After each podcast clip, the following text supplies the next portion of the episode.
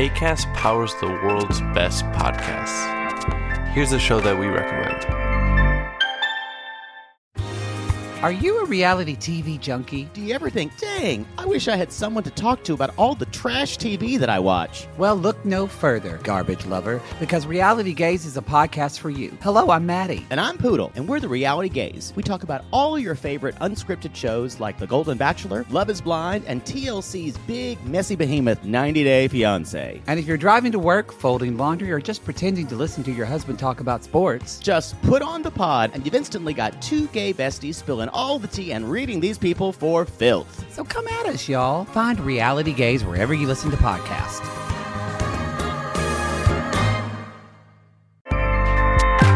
ACAST helps creators launch, grow, and monetize their podcasts everywhere. ACAST.com.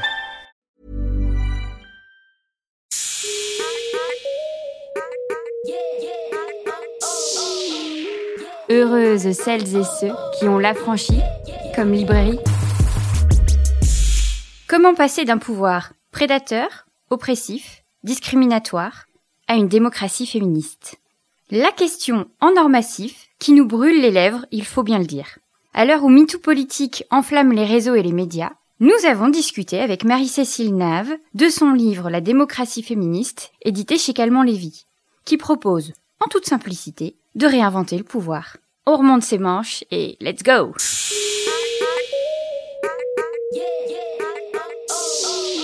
Bonjour Marie-Cécile. Bonjour. Bienvenue à la franchise. On est super ravis de vous recevoir cette semaine. J'ai l'impression que c'était un peu la bonne semaine pour vous recevoir. Depuis le début de semaine, on parle beaucoup de politique, notamment avec le MeToo politique euh, mm. qui a euh, largement euh, crevé les réseaux.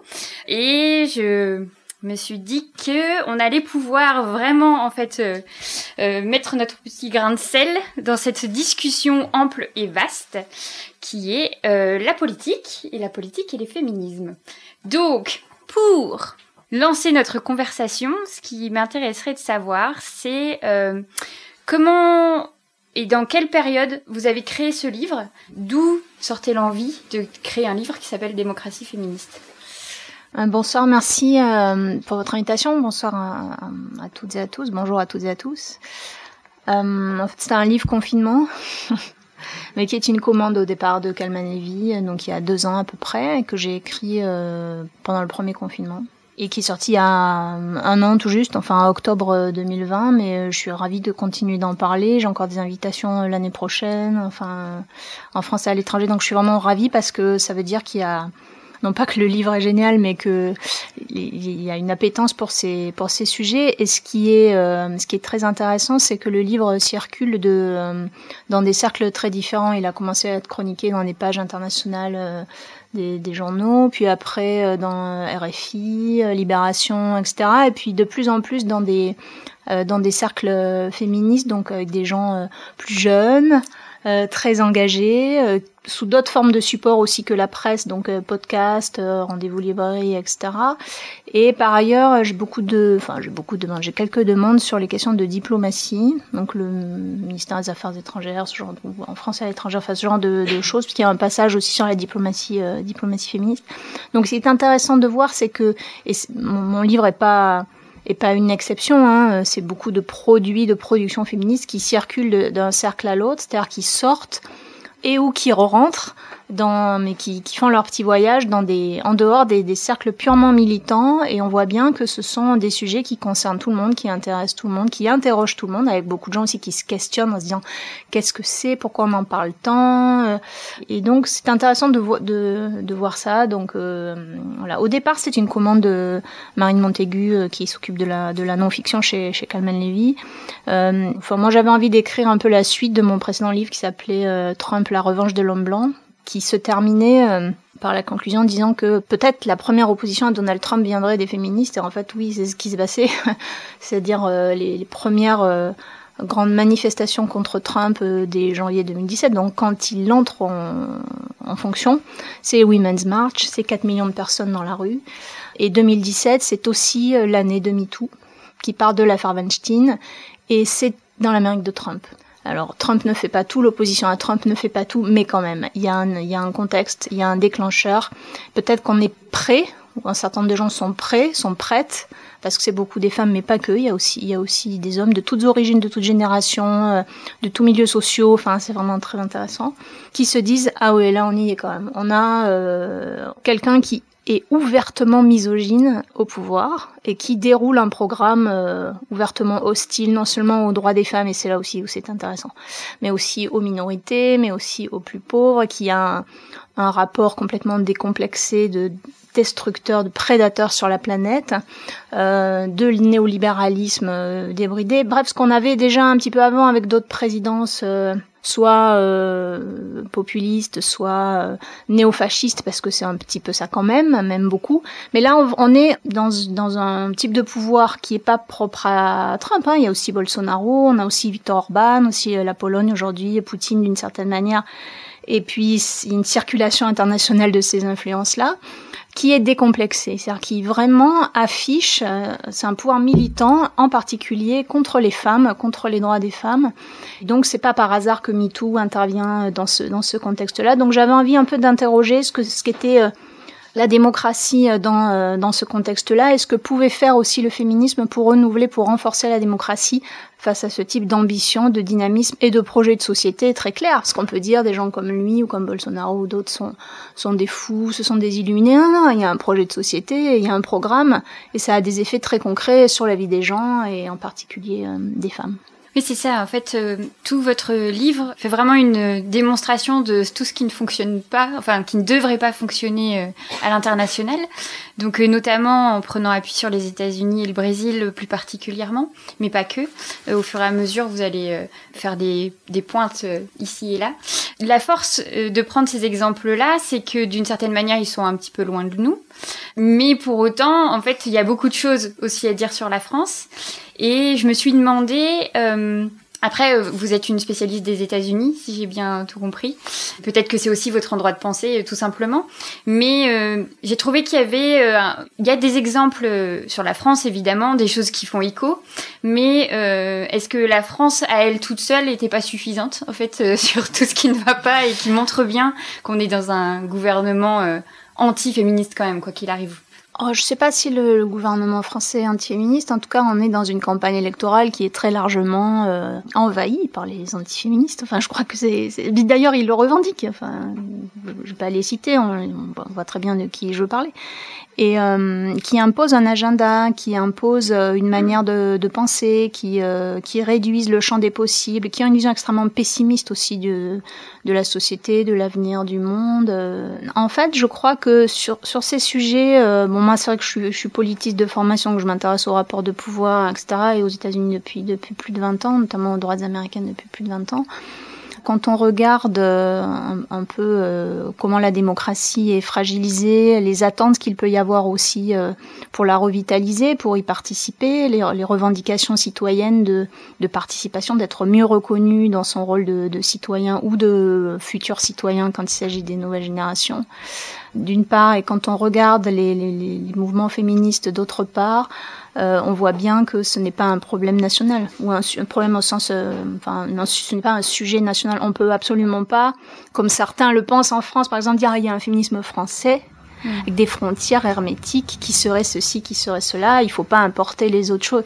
Non, c'est pas comme ça que ça fonctionne. Il y a une circulation internationale euh, des modèles, des théories, des influences, euh, des militantismes, des répertoires d'action, qui sont pas d'ailleurs, euh, dans, dans, le cas du féminisme, euh, descend, descendant dans le sens du nord vers le sud. C'est pas comme ça que ça se passe. Il n'y a pas de centre et de périphérie, comme dit euh, sociologue Eric Fassin. Il n'y a plus de centre ou de périphérie, si, tant est qu'il n'y en ait jamais eu. Il y a vraiment une circulation internationale de, de ces sujets. C'est pareil pour les mouvements, pour les mouvements antiracistes. On a vu avec euh, le, les immenses manifestations après la, la, mort de George Floyd sont vraiment des mouvements internationaux qui évidemment ne sont pas dans tous les pays euh, parce qu'il y a aussi des lois qui dès qu'il y a une petite manifestation, eh bien la police arrive et vous allez tous en prison ou en Chine où vous pouvez pas euh, dire ce que vous voulez sur les réseaux sociaux, bien sûr. Et par ailleurs, le backlash, la gifle anti-MeToo, comme je l'appelle, euh, elle est aussi internationale. C'est aussi un mouvement international qui, qui, qui, va contre ces mouvements-là parce que ce sont des mouvements euh, féministes qui,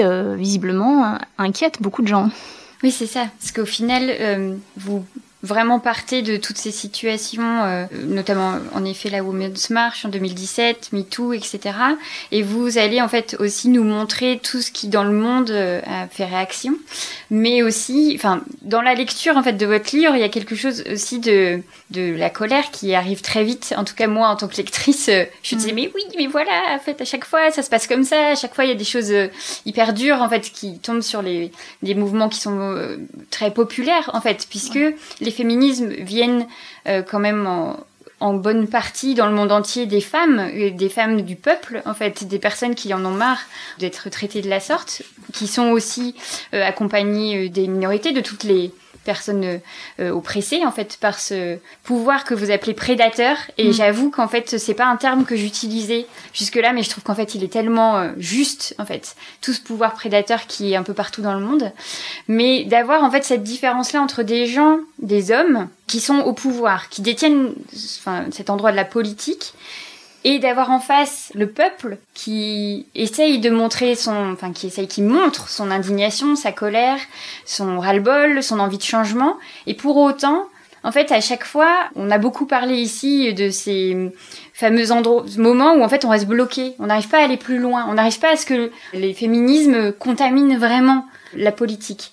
Vous prenez le temps de nous expliquer en fait ces les différents endroits de pensée euh, qui démontrent ça quand même au fur et à mesure euh, dans votre mm. livre.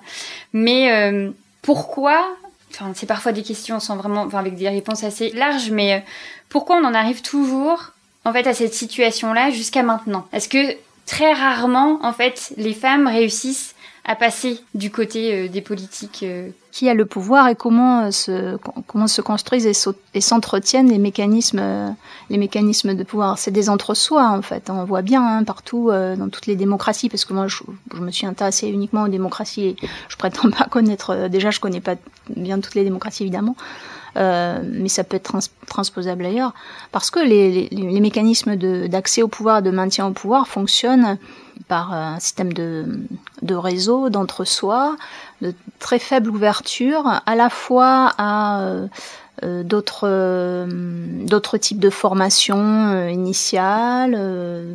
C'est le cas en France, par exemple, avec la plupart des, des, principales fonctions politiques, administratives, économiques sont occupées par des hommes blancs qui ont tous fait les mêmes écoles et qui entre eux se cooptent. Une espèce de boys club comme ça qui et, et donc évidemment euh, c'est non seulement un problème pour les femmes, même si ça change parce qu'il y a quand même des efforts qui sont faits pour l'accès à des formations d'élite, pour favoriser euh, la, la parité, parfois avec aussi une parité euh, qui est instaurée euh, dans la loi, mais ça ne ruisselle pas dans les fonctions de mid-management, par exemple, ça c'est très clair, ça ne, ça ne ruisselle pas automatiquement dans des postes à responsabilité moins élevés, et puis d'une manière générale, c'est fermé à tout autre type de regard sur le monde. C'est pas seulement les femmes, c'est aussi les gens qui n'ont pas fait les grandes écoles, je parle de, la France, mais c'est transposable à d'autres situations nationales, euh, qui euh, ont d'autres expériences, qui ont d'autres d'autres parcours, qui n'ont pas les bons réseaux, qui viennent d'autres territoires. Enfin, voilà. Et le problème, c'est que euh, c'est à la fois une question de non-partage du pouvoir, mais aussi un problème d'efficacité. Moi, je suis convaincue de ça. C'est-à-dire à partir du moment où vous recrutez toujours dans les, mêmes sphères euh, de formation, de, réseau, de territoire, les gens qui vont diriger un pays, des entreprises, des administrations, eh bien, cette, ce management-là, il, s'appauvrit parce qu'on on manque de, manque de regard sur le monde, on manque de, diversité d'approche, on se prive de compétences, on se prive, euh, on se prive d'expérience. Mais Évidemment, partager le pouvoir, c'est coûteux. c'est coûteux pour beaucoup d'hommes, bien qu'il y ait beaucoup d'hommes féministes et qu'il y ait beaucoup de femmes euh, non féministes aussi, hein, bien sûr. Hein. c'est pas les hommes contre les femmes. Euh, il n'y a pas besoin de préciser devant vous, mais comme on me le dit souvent, hein, c'est les hommes contre les femmes. Non, c'est pas pas ça, bien sûr. Euh, c'est coûteux à court terme le, partage des ressources, du pouvoir, de l'argent, des postes, du prestige, de la couverture médiatique, des étals des librairies. On voit bien les, résistances de certains, comme on entend Finkielkraut qui dit euh, moi je fais de la littérature, les féministes elles font du militantisme. Nous aussi on fait de la littérature. Et lui aussi fait du c'est un militant. Bon voilà, c'est-à-dire qu'il y a une espèce de d'idée que euh, noblesse de, livres qui seraient neutres, écrits par des grands écrivains, et toutes, toutes celles et tous ceux qui veulent, arriver par effraction, qui veulent passer de la marge au centre, pour euh, paraphraser euh, Bell Hooks, mais sont illégitimes parce que c'est moins bien, c'est militant, c'est ceci, c'est cela. Ben non, c'est, on a le droit aussi, on a le droit aussi d'être là. Donc tout ça pour dire que ce n'est absolument pas dans l'intérêt de, de ceux, surtout ceux qui disposent du pouvoir, qui sont dans les sphères de pouvoir, de partager celui-ci avec, en particulier les femmes, mais ça peut être d'autres types de, les, racisés, les gens qui viennent des classes populaires, etc. Et, donc tant qu'on n'aura pas, euh, tant qu'on n'aura pas mis en place, mais sur le long terme, avec un suivi, avec une volonté politique forte, enfin des mécanismes de, de partage des ressources qui soient, qui soient plus égalitaires, qui soient plus effectifs, eh bien on en restera toujours là. Mais moi, je crois que les nouvelles générations sont très impatientes. En fait, les générations comme la mienne se sont battues, mais mais on, on peut-être plus patiente. Mais les générations qui viennent sont extrêmement impatientes. Et je, je le disais récemment dans un dans un module de formation continue pour les cadres, qui sait comment on peut faire pour qu'il y ait moins de, de présentéisme, pour qu'il y ait moins de culture viriliste dans l'entreprise, pour que ceci, que cela. Je dis, vous allez voir, les prochaines générations vont pas, ça va, ça va tout bouleverser. Ça se fera pas d'un claquement de doigts, ça fera, ça se fera pas de manière automatique, mais il y a une pression quand même de la part de, de la société et pas seulement dans le monde militant, hein, c'est-à-dire euh, vraiment c'est un mouvement citoyen qui fait que euh, les choses vont changer. Ensuite, dans un pays, euh, dans un pays comme les États-Unis aujourd'hui, c'est intéressant parce que la présidence Biden a tout à fait compris ça. Alors aujourd'hui, il est un peu en difficulté dans, les, sondages, dans l'opinion, parce que en face, il a des forces euh, néofascistes qui sont qui utilisent les fake news, le complotisme, etc., qui sont extrêmement durs à contrer. C'est quelqu'un qui a compris qu'il devait absolument à la fois être dans une euh, dans des politiques publiques gender conscious, en créant par exemple ce qu'on appellerait nous en France un comité interministériel sur les questions de genre qui est placé directement auprès de lui. Donc toutes les politiques publiques sont étudiées au prisme de non pas du genre, mais de quel effet ça a sur les questions de genre. Euh, il a un gouvernement paritaire. Il a par exemple une une ministre de qui s'appelle de l'intérieur, mais qui en fait s'occupe des parcs nationaux, une partie de l'environnement qui est Deb Haaland, qui est une, une Native American, parce que euh, les Native Americans, les, les Indiens comme on les appelle en France, les autochtones, sont les premiers concernés aux États-Unis par les phénomènes de pollution, de destruction de l'environnement, etc. Donc, multiplier les regards sur le monde, c'est un truc dont, certains quand même ont compris que c'était une question de justice sociale, mais aussi d'efficacité pour être plus en prise avec le réel. Et donc, quand on connaît mieux le réel, on peut mieux agir sur lui. Mais c'est aussi parce que c'est pour contrer l'Amérique de Trump. C'est-à-dire, j'ai l'impression que le fait qu'il y ait cette possibilité très concrète que ce type de personne arrive au pouvoir, exerce le pouvoir et fasse tout pour le garder, parce que, rassurez-vous, je ne vais pas parler que des États-Unis, mais la droite américaine est, ne reconnaît absolument pas Biden comme un président légitime, multiplie les, les récits, alimente le récit sur lequel euh, l'élection a été truquée, que voilà, il y a un peu moins de la moitié des électeurs de Trump qui considèrent que euh, c'est lui qui a gagné l'élection, que Biden a triché, et Trump fait 12 millions de voix de plus en 2020 qu'en 2016, quand même 74 millions versus 62 euh, millions. Donc il y a quand même une grande partie de la population euh, voilà, qui, qui la double, qui le considère comme un super leader. Et à partir du moment où ce risque, euh, euh ce risque réel ou potentiel est là, et ça mobilise encore plus, encore plus les, gens. Donc j'espère qu'on n'en arrivera pas là en France pour qu'il y ait une, prise de conscience plus large, mais il y a à la fois un mouvement, pour répondre de manière très résumée à votre question, synthétique à votre question, il y il y a à la fois un mouvement d'ampleur qui est là, qui est porté par toutes les générations, mais avec des répertoires d'action qui varient selon les âges, parce que on n'a pas les mêmes manières de, de parler, d'interagir dans l'espace public, de s'exprimer, de de porter les messages et en même temps vous avez euh, quand même les plus hautes sphères du pouvoir économique, politique, médiatique qui sont euh, aux, mains de quelques-uns. Et, donc pour y parvenir, euh, c'est compliqué. On pourrait parler du pouvoir médiatique français qui est quand même c'est assez incroyable. C'est même ça a beaucoup d'endroits en fait où c'est encore très dur en fait pour les féministes parce que en fait dans votre livre ce qui est très beau c'est que on comprend en fait les féminismes comme vraiment quelque chose de plus large qu'un mouvement militant. C'est une façon d'être, une façon de vie, une autre vision du monde en comparaison en fait euh, à celle du pouvoir dominant. Et donc, toute cette autre vision qu'on porte avec les féminismes, elle entre en fait dans plein d'endroits en fait de la vie, de la vie en communauté, du collectif, de, de penser euh, l'intime comme politique. De... Et j'ai l'impression que depuis MeToo, en effet, on a quand même fait un travail... Euh, assez incroyable pour que ces, ces visions-là, en fait, traversent les populations, touchent de plus en plus mm. de populations, pas que les femmes, pas que les personnes euh, euh, minorisées, racisées. Enfin, ça commence vraiment à prendre de l'ampleur. Alors, évidemment, de mon endroit de libraire spécialisé dans les féminismes, j'ai l'impression que ça, ça fuse un peu partout.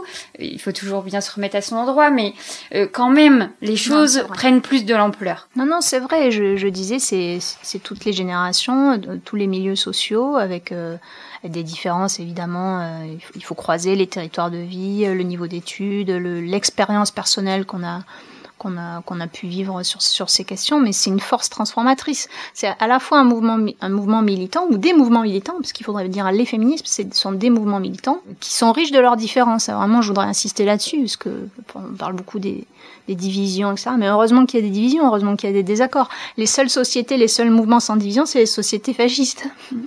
tant qu'on peut discuter, tant qu'on peut débattre, tant qu'on peut euh, avoir une conversation, euh, c'est au contraire, je trouve ça plutôt euh, plutôt riche et, et sain.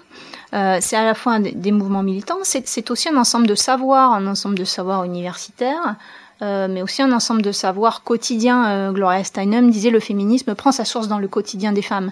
Et c'est vrai que euh, beaucoup de mouvements féministes sont partis des expériences concrètes des, des femmes qui n'avaient pas d'idée de la des théories féministes, qui ne connaissaient pas les auteurs, les autrices, mais qui dans leur vie intime, personnelle, professionnelle, amicale, amoureuse, expérimentaient dans leur chair, hein, dans leur dans leur corps, dans leur dans les violences symboliques économiques qu'elles pouvaient ou qu'elles peuvent vivre, euh, clairement ces, ces, discriminations et, ces inégalités. Donc c'est à la fois un mouvement, un monde militant, un monde de savoir, de, de scientifique. Hein. Les études de genre, c'est un, ensemble d'outils scientifiques, pas que dans les sciences humaines et sociales, mais aussi en médecine, de plus en plus dans l'intelligence artificielle, euh, sur les questions d'environnement, euh, la diplomatie, les relations internationales, etc. De plus en plus, ceux qui s'intéressent aux relations internationales ou ceux qui s'intéressent à, l'environnement, que ce soit dans la recherche ou dans la décision publique, sont, euh, sont contraints, ou même l'intelligence artificielle. On sait qu'il y a des biais de genre dans les algorithmes, et donc ça, ça vous prive aussi de clients parfois.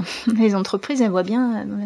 On est de plus en plus contraints de prendre en compte la dimension consciente des enjeux de genre. Qu'est-ce que ça fait aux femmes Qu'est-ce que ça fait aux minorités sexuelles de d'avoir tel ou tel regard sur le monde, tel ou tel euh, petit public? Si on ignore que 80% des déplacés climatiques dans le monde sont des femmes, on peut pas avoir une politique de développement euh, efficace ou de lutte contre le dérèglement climatique efficace. Il faut absolument avoir ce regard non pas genré, mais avec les lunettes du genre, pour au contraire le dégenrer.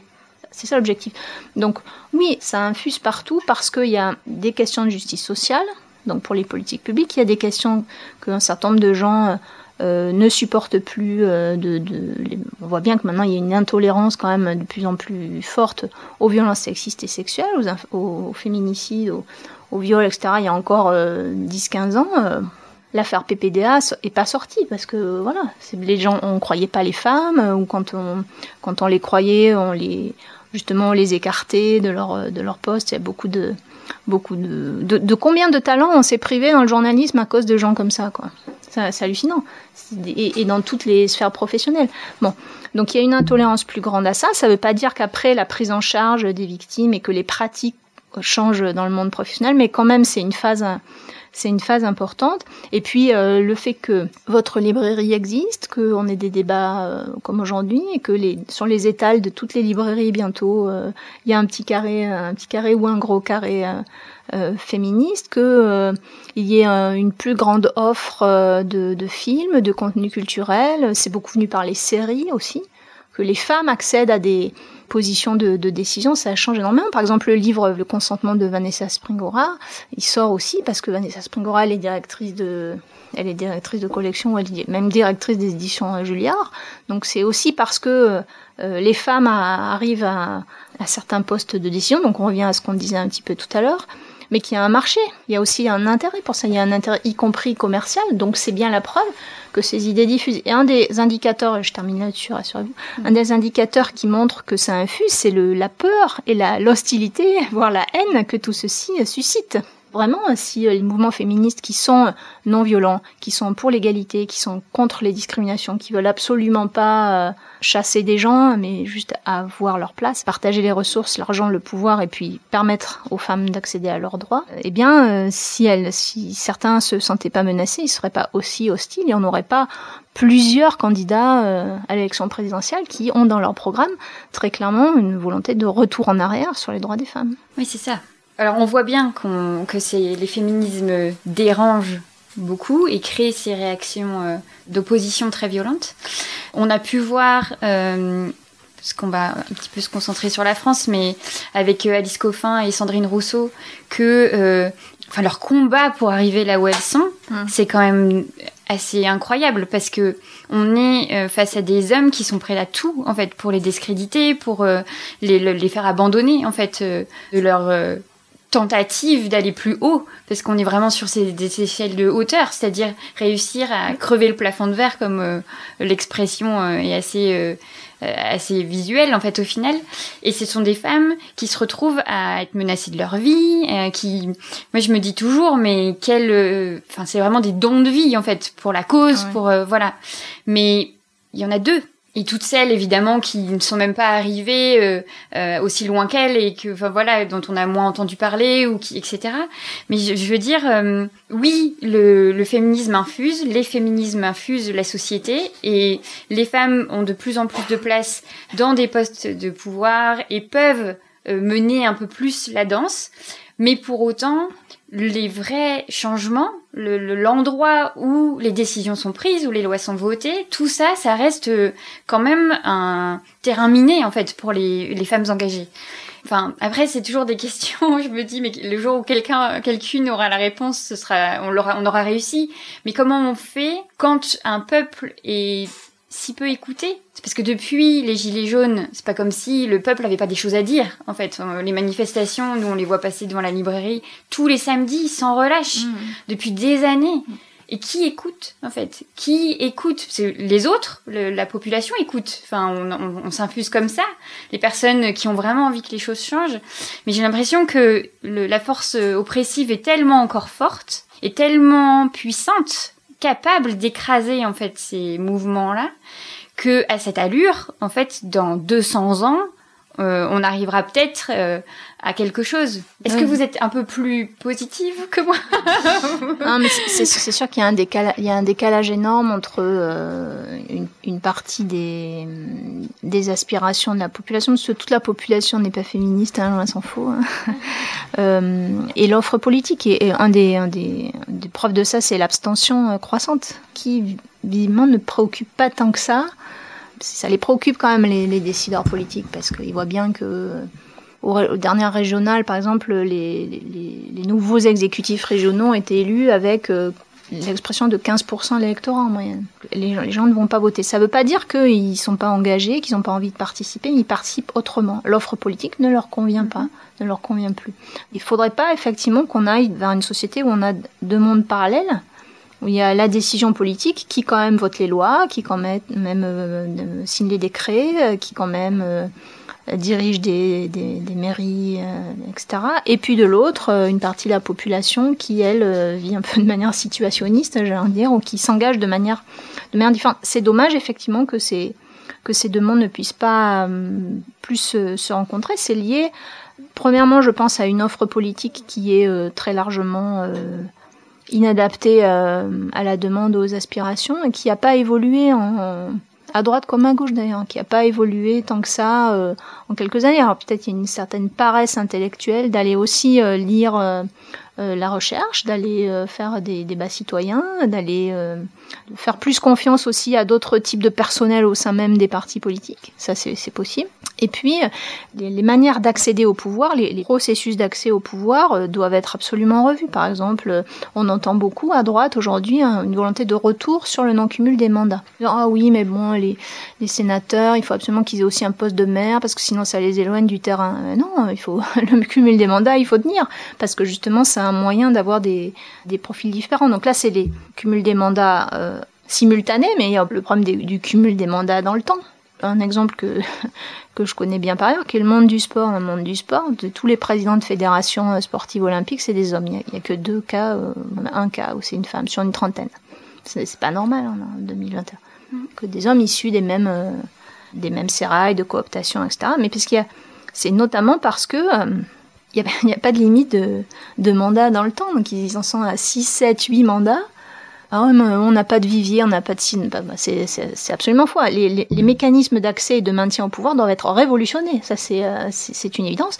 Et puis, ce sont aussi des organisations, et beaucoup d'organisations qui ne respectent pas la loi, notamment la loi 2014 sur l'égalité réelle entre les femmes et les hommes, où euh, il faut un certain nombre de femmes dans les comités de direction et comme dans les conseils d'administration c'est pas vraiment respecté. Euh, bon, voilà, ça, ça, se passe comme ça. Il faut plus de sanctions, il faut euh, une, une, intransigeance sur un certain nombre de choses. Le mouvement MeToo politique est intéressant parce que justement, plusieurs centaines de, de signataires qui disent euh, il faut qu'il y ait une que, que l'impunité cesse parmi le personnel politique où il y a une très très grande tolérance aux violences sexuelles sexistes et pas que des questions d'attouchement ou de viol ou de, de délits de crimes de ce type-là. C'est aussi des, un climat de harcèlement sexuel, des, des discriminations. Euh, une certaine tolérance dans les, dans les milieux de pouvoir pour les violences symboliques, pour les violences économiques qui devraient plus avoir lieu. Donc euh, oui, c'est à la fois un décalage en termes d'offres et un problème de, de fonctionnement même de la sphère politique qui maintient cet entre-soi. Il y, a quand même un, espoir avec euh, justement, je pense, le renouvellement générationnel. On voit que ça joue, euh, ça joue quand même. Mais ce renouvellement générationnel, il suffira pas et il faut aussi qu'il soit large en termes d'origine, en termes de parcours de vie, en termes de territoire de vie, euh, d'origine sociale, de diplôme. Il faut pas que ce soit qu'on crée une nouvelle forme d'élite en fait. Mhm. Et donc moi j'ai pas la j'ai pas la réponse à ça. J'observe qu'on avance très vite effectivement dans la société, dans la littérature, dans le monde culturel, enfin une partie du monde culturel, le monde une partie du monde scientifique, et puis le, le monde de la décision. Euh, beaucoup moins. On est un peu il y a un pied sur un tapis roulant et sur un tapis volant pardon et l'autre qui est euh, qui reste au sol. Donc oui il faut continuer à porter euh, ce genre de revendications et le dire, déjà le dire, le formuler, apporter des chiffres à l'appui, dire ceci, ça se passe comme ci, ça se passe comme ça. C'est aussi peut-être que le monde politique comprendra, euh, finira par comprendre que euh, l'action politique elle est moins efficace quand elle reste dans, dans, cet entre-soi et qu'elle se prive de regard sur le monde. Peut-être qu'elle arrivera à comprendre ça. Certains le comprennent, mais c'est pas forcément ceux qu'on voit le plus dans les médias aussi. Il y a quand même des gens qui le comprennent au niveau de certains exécutifs euh, régionaux, municipaux, euh, mais c'est pas forcément des choses que euh, les, grands médias vont, vont mettre en, valeur, vont publiciser.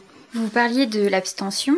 En fait, on peut quand même dire qu'il y a énormément de personnes qui ne votent pas en France. Et c'est une façon de dire qu'en effet le choix politique correspond pas en fait à nos attentes, à leurs attentes, euh, parce que euh, on sort quand même de beaucoup d'années de on vote par défaut ça c'est quand même, euh, enfin en tout cas moi pour ma génération, euh, on en a vraiment marre en fait de cette idée que depuis que l'on vote, ce soit toujours par défaut. On n'a jamais eu un choix euh, clair et heureux. En fait, ça a toujours été ah non on va éviter le pire. Mmh. là, de ce que, de ce qui est en train de se profiler, bon à moins vraiment qu'on ait. On peut avoir des surprises quand même. On, l'élection présidentielle. On va, ouais, voilà. Ben, je sais pas si je suis très optimiste aujourd'hui, mais demain sans doute, il y aura un tsunami féministe au mais euh, si pour les prochaines élections, on se retrouve encore à ne pas avoir un choix, en fait, à devoir mhm. faire un par défaut, l'abstention va continuer à être encore plus forte. Et là où je ne comprends pas, de mon endroit juste d'électrice, c'est de me dire, mais pourquoi cette abstention-là n'est pas écoutée? À partir de quel moment, en fait, ça devient un endroit à écouter? C'est-à-dire que est-ce qu'il faut lancer un appel de boycotter complètement les élections parce que bah quoi enfin au bout d'un moment il faut arrêter de faire ce par défaut là parce que ça ne, ça ne rend service à personne en fait. Enfin, ça veut, toutes les personnes qui souhaitent que les choses changent, si elles se forcent à aller voter par euh, geste politique, mais en fait, ça dessert au finalement si le, le, le- le vrai choix, euh, enfin en tout cas les vraies possibilités, pardon. Donc, comment se faire entendre par ce, ce prochain programme euh, des élections qui arrive Comment on, on essaye de, de reprendre en fait en main ces élections-là quand on est juste électeur électrice Parce que à part l'abstention, on n'a pas énormément de choix. Ouais, c'est une question à 100 000 euros, ça, parce que non, mais c'est- une très très bonne question. Je pense que c'est une des questions essentielles de la, de la démocratie aujourd'hui. La démocratie, elle existe aussi par d'autres biais, mais comme on est en pré-campagne électorale et pas des pas des moindres, c'est présidentielle, législative. Euh, C'est, moi, je suis un peu, euh, ouais, je, regarde le, le débat politique avec euh, beaucoup de, beaucoup de, difficultés. J'ai l'impression de revoir, euh, même au niveau des thèmes et de la manière dont on aborde les thèmes, de, nouveau- dans les années euh, 90. euh, et euh, je, je, sais pas tr- très bien. Euh, euh, je sais, je sais pas comment vous répondre en fait. C'est-à-dire que peut-être qu'il faut euh, multiplier aussi, peut-être dire clairement, on, on, va s'abstenir parce que ceci, parce que parce que cela, euh, et non pas parce que euh, on s'intéresse pas à la chose publique, mais euh, précisément on s'engage par d'autres moyens. Écoutez-nous, on a aussi des choses à apporter. Et la manière dont la cooptation se fait pour accéder aux postes à responsabilité dans les partis politiques, pour euh, pour être désigné candidat, reste quand même très euh, là-dessus ça, reste très très old old school quoi. Mhm.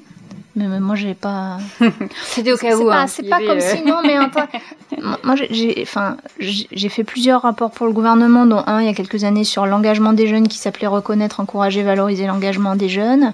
Euh, a beaucoup d'autres gens qui écrivent là-dessus. Euh, le regard aussi qu'une partie de la classe politique porte sur les banlieues populaires, en- avec un regard extrêmement négatif, et ne voit pas, notamment tout ce que, tout ce qui s'est passé de positif pendant la crise de la Covid, où il y a eu des élans de solidarité, d'entraide, d'inventivité, de créativité absolument énorme.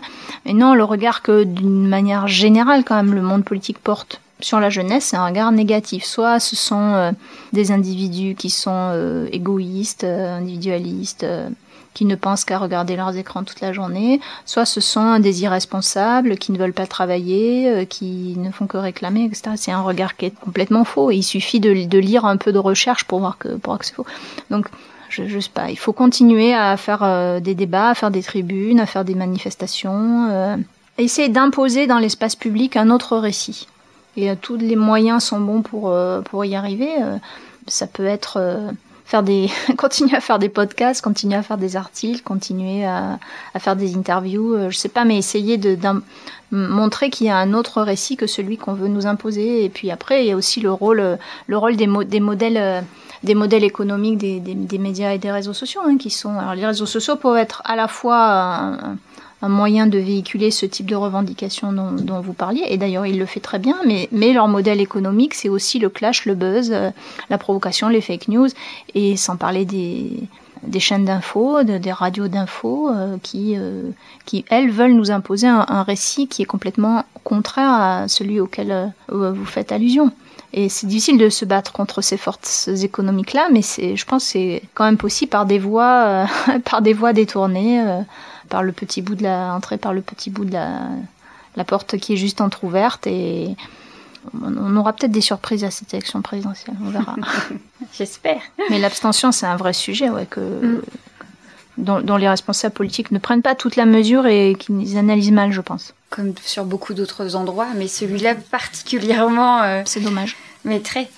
Heureusement, euh, votre livre, ce n'est pas que un défilé euh, de mauvaises choses et de on n'y arrivera pas, et etc. C'est pas du tout ça. Ce qui est hyper intéressant, c'est que vous, de ce fait, construisez petit à petit, au fur et à mesure de votre démonstration, euh, ce que serait en fait une démocratie féministe. C'est un endroit de pensée qui est hyper réjouissant parce que de ce fait, euh, on passe sur des choses positives, sur euh, du collectif, sur euh, l'idée, enfin toutes ces idées en fait qu'on défend toutes à des endroits différents, à des, des, spécialités différentes, parce que de plus en plus de féministes écrivent sur de plus en plus de sujets. Mmh. donc petit à petit, en fait, on peut commencer à penser le monde de manière féministe au pluriel. Cet endroit-là de la démocratie féministe, juste pour nous faire rêver un petit peu et pour donner envie euh, aux auditorices et aux personnes présentes euh, euh, l'envie de vous découvrir si c'est pas encore fait dans votre livre. Qu'est-ce que ce serait pour vous cet endroit de la démocratie féministe? Pour entendre que du beau là comme ça à un moment donné. Ça serait un autre rapport au pouvoir déjà. Déjà, ça serait un, pouvoir, notamment un pouvoir politique qui prendrait beaucoup plus appui sur les travaux de recherche et qui accepterait euh, d'être moins vertical, d'être moins descendant, de faire confiance à d'autres, euh, d'inventer des, des, procédures, des processus qui permettent d'intégrer euh, d'autres d'autres formes d'expertise et d'autres formes de, connaissances, de compétences. Ça commence par les partis politiques déjà. Je disais tout à l'heure qu'ils ils ont du mal à intégrer, à donner des responsabilités à des individus qui ne sont pas forcément formatés par euh, une idéologie ou par une histoire, etc. Un des moyens de, les faire bouger, c'est de, s'imposer dans les partis politiques, d'aller dans les partis politiques pour les faire changer de l'intérieur. Ça peut être un moyen. C'est envisager le monde à travers euh, systématiquement à travers les, lunettes du genre. C'est-à-dire, euh, si, on prend par exemple la manière dont la Covid a été gérée dans, dans, beaucoup de pays, c'est pas spécifique au nôtre, mais globalement, ça a été un, on a voulu sauver des emplois essentiellement masculins. Le BTP, l'automobile, euh, une partie de l'artisanat, etc. On a applaudi les emplois féminins euh, aux, fenêtres, mais globalement après, on s'est peu intéressé euh, à la manière de les revaloriser, que ce soit financièrement, mais aussi en termes de, de reconnaissance dans les parcours de carrière, dans les meilleures conditions de travail, euh, etc. Qu'il s'agisse des métiers du soin, des métiers du, du care, d'une manière générale, mais aussi les enseignants, qui sont essentiellement des enseignantes. 90% des enseignants d'école maternelle, c'est des enseignantes. Et traditionnellement, tous ces métiers ultra féminisés, hein, en France, les métiers sont très peu mixtes. Hein, 16% des métiers euh, sont entre 40 et 60% de chaque sexe. Donc c'est très peu mixte. Les métiers qui ont fait tenir, euh, c'est pas très original ce que, ce que je dis ça, d'autres l'ont dit, mais enfin, les métiers qui ont fait tenir la société euh, pendant la Covid, c'est les métiers essentiellement féminins. Et quand c'est pas un métier, c'est le, les rôles féminins dans les dans les familles où on a perdu euh, ces c'est euh, l'INED qui dit ça, mais aussi euh, PricewaterhouseCoopers, qui est pas spécialement connu pour euh, pour être dans une nécessairement dans une forme de solidarité ou de voilà, c'est une entreprise qui cherche à qui cherche à faire du profit et c'est normal, c'est son c'est sa raison d'être. Dit on a perdu des on a perdu au moins une décennie en matière d'égalité femmes-hommes à cause de, la crise et du, confinement, parce que la charge mentale, parce que l'école à la maison, parce que prendre soin des autres, parce que ne pas avoir d'espace de travail euh, pour soi quand, on est en télétravail et quand on est une femme. Hein, dans, les, CSP+, euh, ça a été étudié par l'INED justement, qui montre que euh, les espaces de travail pour soi dans le télétravail à la maison, bah, ça, a été, plus euh, trusté par les, par les conjoints que les conjointes dans les couples hétérosexuels. Ça aussi c'est documenté. Donc à partir du moment où on, reste dans un regard gender blind sur ces questions, en disant on va lutter contre la crise, en, refaisant du PIB, en réindustrialisant la France, euh, en, disant à chacun euh, on va reprendre comme avant, etc. Eh bien euh, non, en fait on, on, écarte. On écarte les femmes, on s'intéresse pas aux meilleures conditions de travail des femmes, à un meilleur salaire, etc. Notamment parce qu'on considère que les métiers dits féminins, c'est-à-dire là où il y a beaucoup de femmes, bien, sont pas forcément des métiers très techniques parce que euh, répondraient à des qualités naturelles, de soin à l'autre, mais c'est vrai, d'éducation. Et c'est aussi pour ça que les, les, les, métiers où il y a beaucoup de femmes sont des métiers qui sont moins payés que les autres parce que c'est considéré comme un temps pas forcément technique, ces qualités naturelles des femmes de bienveillance, de, d'écoute, de, etc. Et sont considérés comme apportant un salaire d'appoint dans, un, dans les couples hétérosexuels. Ça, c'est l'histoire, les salaires des profs, par exemple, c'est typiquement ça. Donc, déjà, euh, une démocratie féministe, ça serait prendre conscience de ça et faire en sorte que ça change. Donc, avoir un regard vraiment systématiquement conscient des enjeux de genre et pas que pour féminiser euh, les écoles d'ingénieurs ou les métiers du numérique, mais aussi pour masculiniser euh, les, les métiers euh, de la petite enfance, de la dépendance, où on a du mal à recruter. Bah oui, on a du mal à recruter parce que c'est mal payé, c'est des conditions de travail difficiles. L'essence, ça coûte cher pour aller faire plusieurs patients, plusieurs aider plusieurs personnes dans la journée etc. Et considérer, que, euh, oui, dans les métiers où on a du mal à recruter, puisque c'est une des préoccupations de certains gouvernements aujourd'hui, peut-être que si on luttait davantage contre la non-mixité, peut-être que si on revalorisait les conditions de travail, eh bien, euh, on pourrait euh, attirer davantage de, candidats, de, de, candidats. Ce que je disais tout à l'heure, c'est que ça ne ruisselle pas les décisions qu'on prend pour la parité dans certains métiers ou à certains niveaux de, de de sphères de décision, ça ne ruisselle pas dans les métiers moins qualifiés et dans les, toutes les sphères de la société. Donc déjà avoir ces, lunettes, ces lunettes du genre, comme on dit en sciences sociales,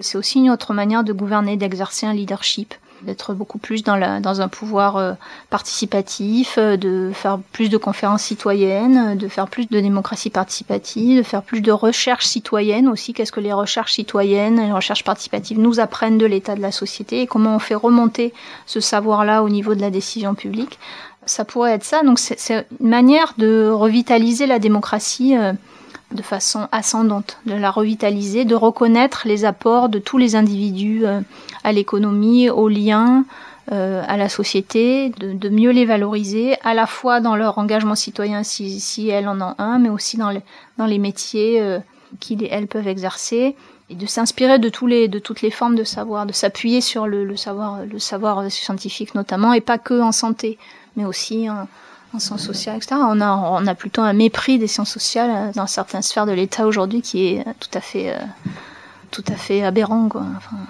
Je suis bien placée pour le savoir, donc euh, c'est un peu... voilà. On a plutôt une régression en fait sur ces questions. La manière de, de, de mais c'est pas spécifique à la France, hein, c'est d'autres pays. c'est pareil. Et à contrario, vous avez des pays comme la Nouvelle-Zélande ou la Finlande, qui considèrent que la priorité c'est pas forcément le PIB, c'est peut-être le bien-être des citoyens, et qui, comme Jacinda Ardern, euh, la première ministre néo-zélandaise, dit ben moi le, le cœur de mes politiques publiques, ça doit être les, 10, les 17 objectifs de développement durable. Elle le disait déjà avant la Covid, mais la Covid l'a conforté dans cette idée. Euh, moi, je veux euh, mettre en place une société où on va faire de du bien-être des enfants, de la lutte contre les violences faites aux femmes, du combat intransigeant contre la prolifération des armes à feu, de la protection de l'environnement, euh, le, le cœur de mes politiques publiques et non pas euh, nécessairement euh, d'autres choses qu'on peut voir dans d'autres sociétés. Je veux que la Nouvelle-Zélande soit le pays euh, exemplaire en Océanie en matière de protection de l'environnement. Alors certes, c'est un petit pays, c'est une île, c'est plus facile, mais quand même il y a cette philosophie de renverser l'échelle des valeurs, de considérer que la vulnérabilité, ben, c'est un sujet noble de politique publique. C'est pas un sujet moins important que la croissance ou que l'industrialisation de la France la France parce qu'on en parle dans la campagne actuelle, mais que la réindustrialisation, etc. Et même la réindustrialisation, ça veut dire quoi? Ça veut dire revenir à des industries polluantes Est-ce que c'est pas aussi d'autres manières d'envisager le travail? Euh, Enfin bon, là on part un peu dans des choses un peu utopiques, mais je trouve que la Nouvelle-Zélande c'est un laboratoire, euh, assez intéressant et même l'Amérique de Biden elle est intéressante aussi de ce point de vue-là parce que ça ça doit pas être porté euh, et ce n'est pas porté que par des femmes. Et puis vous avez aussi des femmes qui peuvent porter un message néofasciste. Hein. Je vous fais pas de je vous fais, je vous fais pas de dessin. Donc c'est c'est pas une question c'est pas une question de sexe, c'est vraiment une question de genre, c'est-à-dire de, regard sur le sur le réel et de, prendre acte des aspirations de de, la population, une autre manière de gouverner, un agenda qui considère que les questions de vulnérabilité, de, de lien et correspondent à des attentes réelles et euh, avoir un regard ultra conscient des questions de genre quand il s'agit de tous les tous les items des politiques publiques. Ok. C'est clair. Je, dis d'accord. je signe oui. C'était clair. Bon. Dit comme dit comme ça, évidemment, on se dit ah oui, c'est facile de le dire tout, mais ça, il faut commencer par le dire. Euh, c'est la première étape. Déjà, le faire, euh, le faire apparaître comme étant une problématique, euh, le faire apparaître comme problématique dans l'espace public de débat, dans dans l'espace médiatique, c'est un premier pas. À partir du moment où on formule aussi les choses, sinon on en a on n'en a pas conscience. Mais ça, effectivement, le fait de ne pas être dans cette démarche-là, euh, se paiera aux élections. Ça, se paiera aux élections, mais pas forcément pour le. Ça peut aussi se, payer par euh, l'arrivée de de partis, d'hommes ou de femmes politiques euh, qui, eux, ont un projet de société bien, bien clair et qui sont déterminés, mais pas dans le bon sens du terme. Non, on verra. suspense, suspense. Bon, évidemment, on va pas inviter tout le monde à aller vivre en Nouvelle-Zélande. Pourtant, on en aurait envie, mais, mais non, on va. On va... Non, et puis c'est aussi quelqu'un, Ardern, qui est. Euh, et, Biden, il est comme ça aussi, dans, dans une volonté d'être dans le bipartisanisme, de, de, dépasser les clivages politiques. Ce qu'elle a fait, par exemple, après les, les, les tueries de Christchurch, euh, elle a voulu une loi bipartisane sur la limitation des armes à feu. Et elle a encouragé la population à ramener les, les, les mitraillettes, euh, les fusils automatiques qu'ils avaient euh, chez eux. Donc c'est associer, associer les citoyens à cette politique-là et faire voter une loi qui soit la plus, qui rassemble le plus, y compris dans l'opposition, pour que ce soit vraiment quelque chose de consensuel et ça l'empêchait pas d'avoir euh, d'avoir des mots très durs contre le, terroriste hein, d'avoir des, elle a refusé de me dire son nom euh, euh, elle, a, eu des mots très durs. C'est pas quelqu'un qui est qui est mou ou qui est faible hein, Ardern pas du tout. D'ailleurs elle a une bonne politique contre la Covid donc euh, c'est pas non plus quelqu'un qui est dans la faiblesse ou dans la passivité. Mais on peut être combatif sans être euh,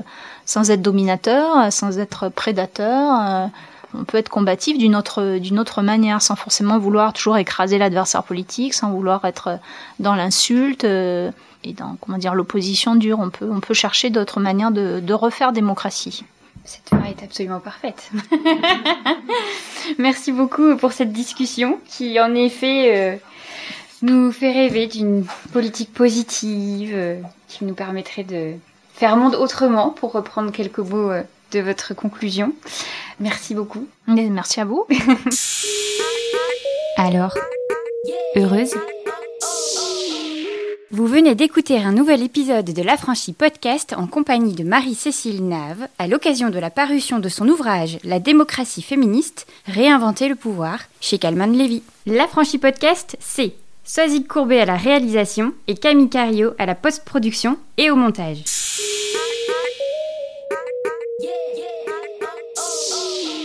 Si tu réalises que la vie n'est pas là, que le matin tu te lèves sans savoir où tu vas, résiste, prouve que tu existes avec l'affranchi podcast.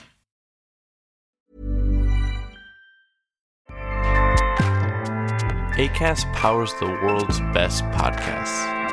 Here's a show that we recommend. Hi, I'm Jesse Cruikshank. Jesse Cruikshank. I host the number one comedy podcast called Phone a Friend. Girl, let's phone a friend. Not only do I break down the biggest stories in pop culture with guests like Dan Levy and members of InSync, I do it with my own personal boy band singing jingles throughout. Because it's my show. It's your show, girl. New episodes of Phone a Friend. Yeah. Drop Thursdays wherever you get your podcasts. So work it, girl. Yeah, work it. Okay, that's enough. ACAST helps creators launch, grow, and monetize their podcasts everywhere. ACAST.com.